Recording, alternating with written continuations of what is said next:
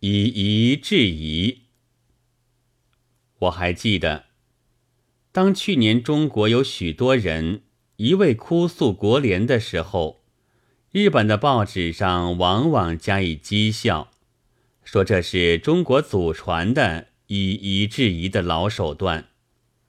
粗粗一看，也仿佛有些像的，但是其实不然。那时的中国许多人。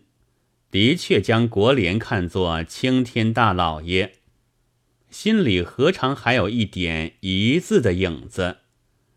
倒相反，青天大老爷们却常常用着以华治华的方法的。例如吧，他们所深悟的反帝国主义的犯人，他们自己倒是不做恶人的。只是松松爽爽的送给华人，叫你自己去杀去。他们所痛恨的腹地的共匪，他们自己是并不明白表示意见的，只将飞机炸弹卖给华人，叫你自己去炸去。对付下等华人的，有皇帝子孙的巡捕和西宰；对付知识阶级的。有高等华人的学者和博士，我们自夸了许多日子的大刀队，好像是无法制服的了。然而四月十五日的某某报上，有一个用头号字印的“我斩敌二百”的题目，粗粗一看，是要令人觉得胜利的。但我们再来看一看本文吧。本报今日北平店，昨日喜峰口右翼，仍在滦阳城以东各地演争夺战。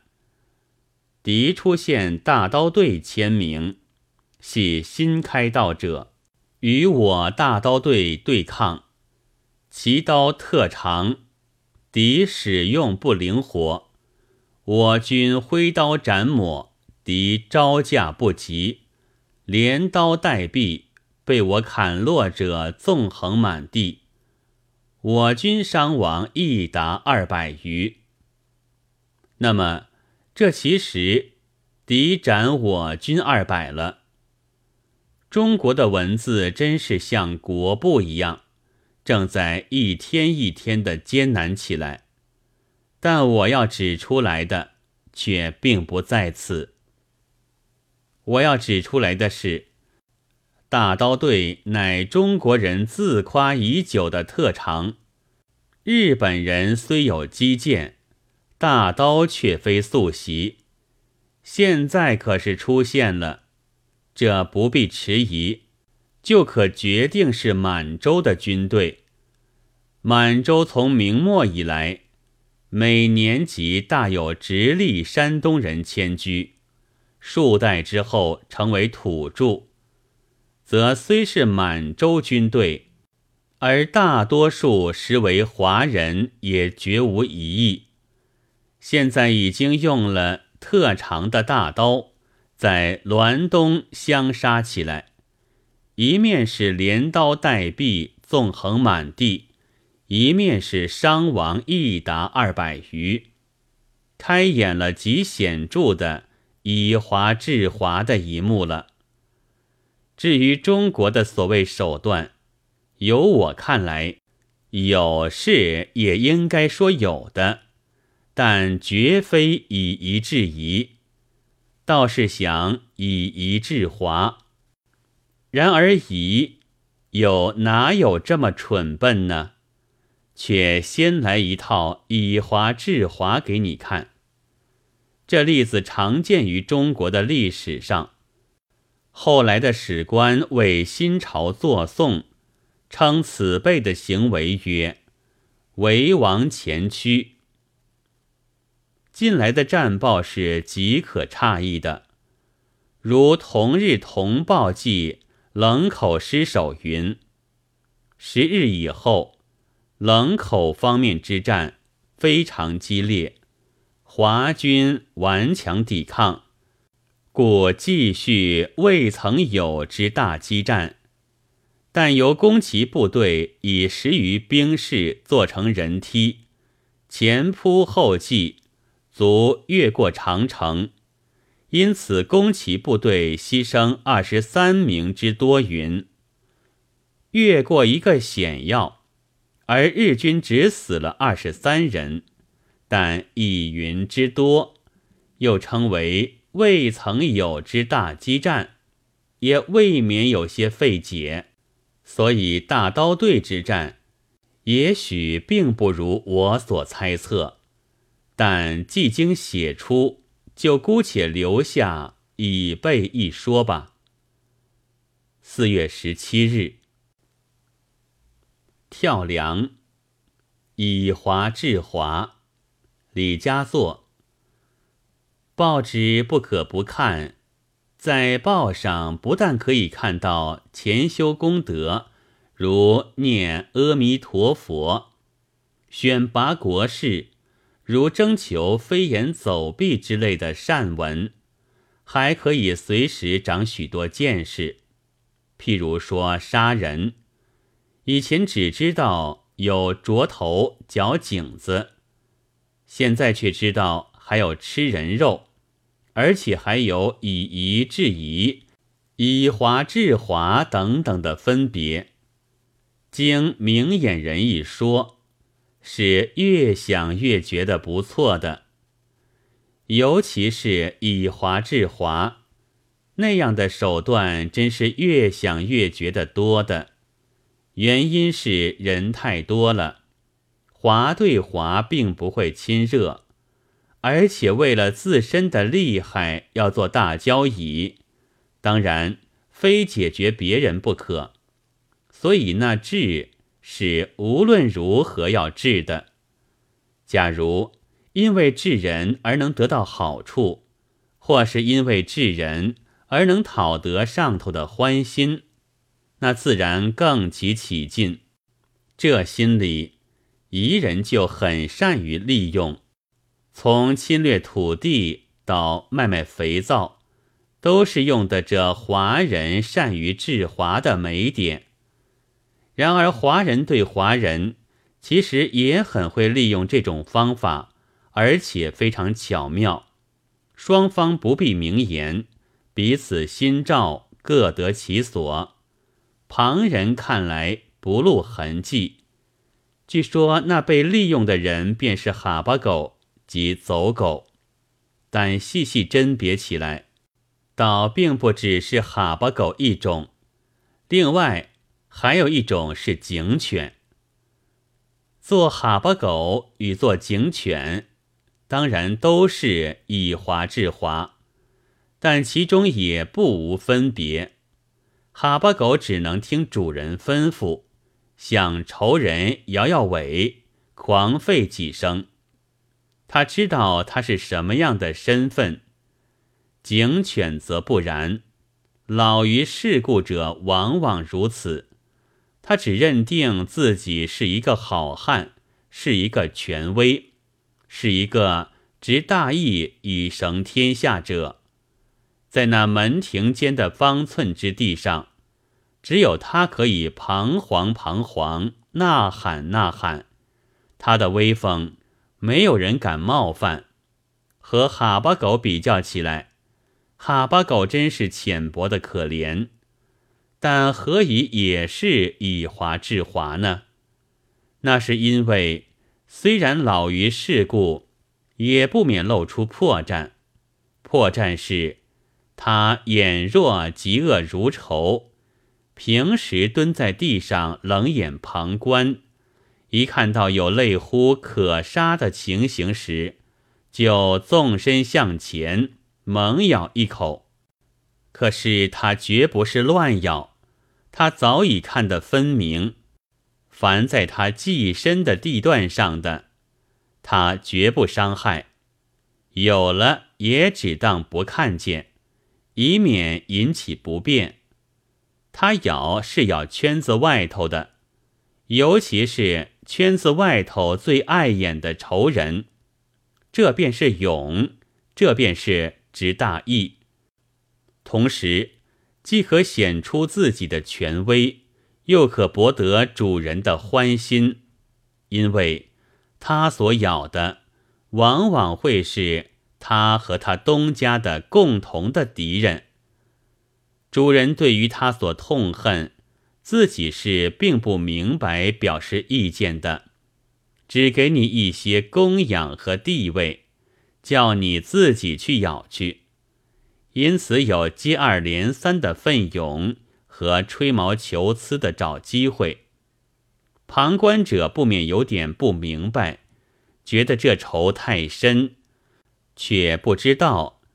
这正是老于世故者的做人之道。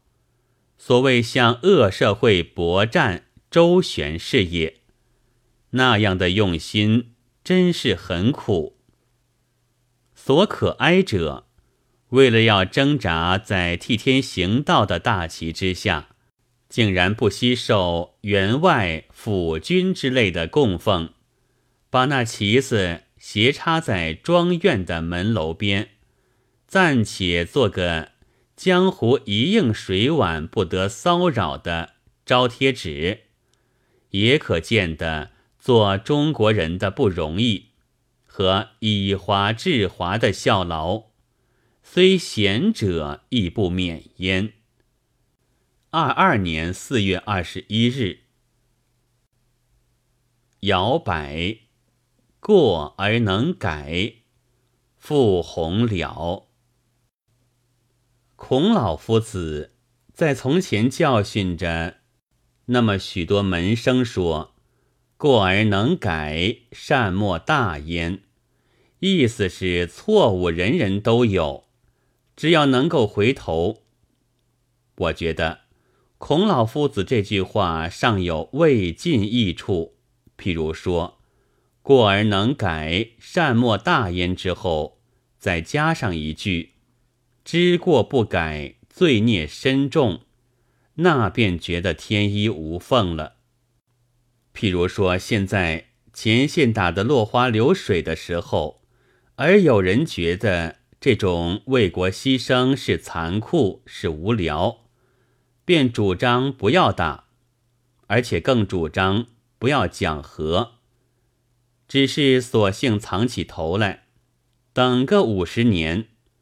俗谚常有“十年生聚，十年教训”，看起来五十年的教训大概什么都够了。凡是有了错误，才有教训，可见中国人尚还有些救药。国事弄得乌烟瘴气到如此，居然大家都恍然大觉大悟，自己内部组织的。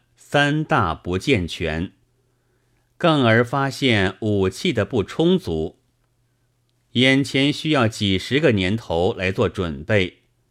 言至此，吴人对于热河一直到滦东的失守，似乎应当有些感到失的不大冤枉，因为吾党建基以至于今日，由军事而至于宪政。上海没有人肯认过错，则现在失掉几个国土，使一些富有自信天才的国家栋梁、学贯中西的名儒，居然都肯认错。